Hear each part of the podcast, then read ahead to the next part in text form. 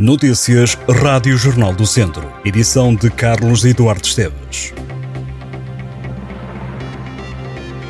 Uma jovem de 21 anos foi detida em Viseu ao ser apanhada a conduzir sem carta. A detenção aconteceu esta madrugada. Mais de 20.300 infrações, entre as quais 966 relativas à não utilização ou uso incorreto dos dispositivos de segurança foram detectadas durante a campanha Sinto-me Vivo. Segundo dados da PSP, GNR e Autoridade Nacional de Segurança Rodoviária, no período da campanha foram registrados um total de 3.183 acidentes, de que resultaram 9 vítimas mortais, 63 feridos graves e 1.048 feridos ligeiros.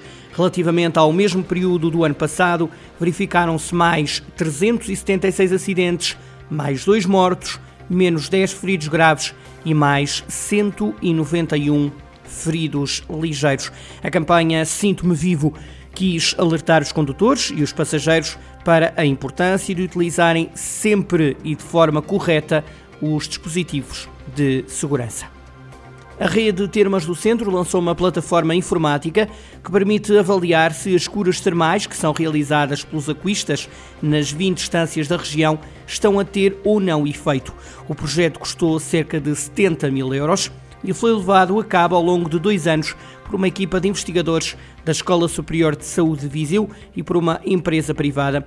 A plataforma está orientada para curas de doenças reumatológicas ou musculoesqueléticas, do aparelho respiratório, dermatológicas ou do aparelho circulatório. As distâncias termais continuam a ser procuradas sobretudo pela população mais velha, com 65 ou mais anos, e por isso mesmo não foi criada uma aplicação, mas sim um site na internet que não precisa de ser instalado.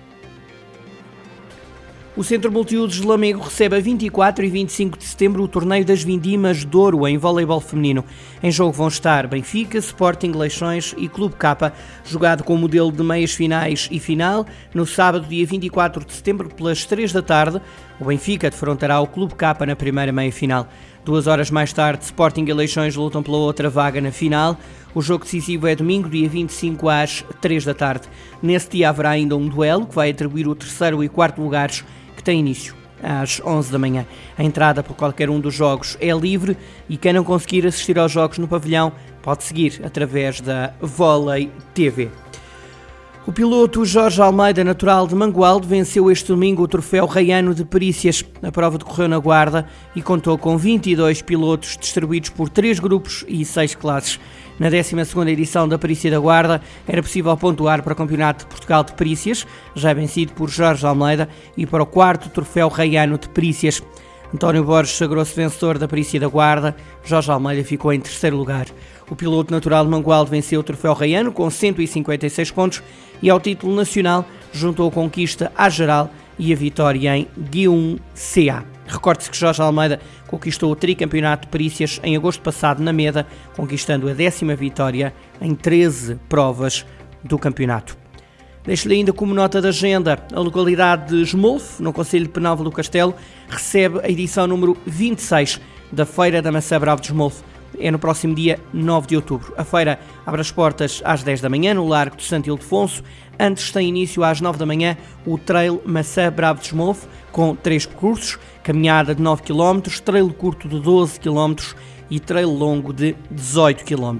No cartaz musical destaca-se a presença do cantor popular Augusto Canário.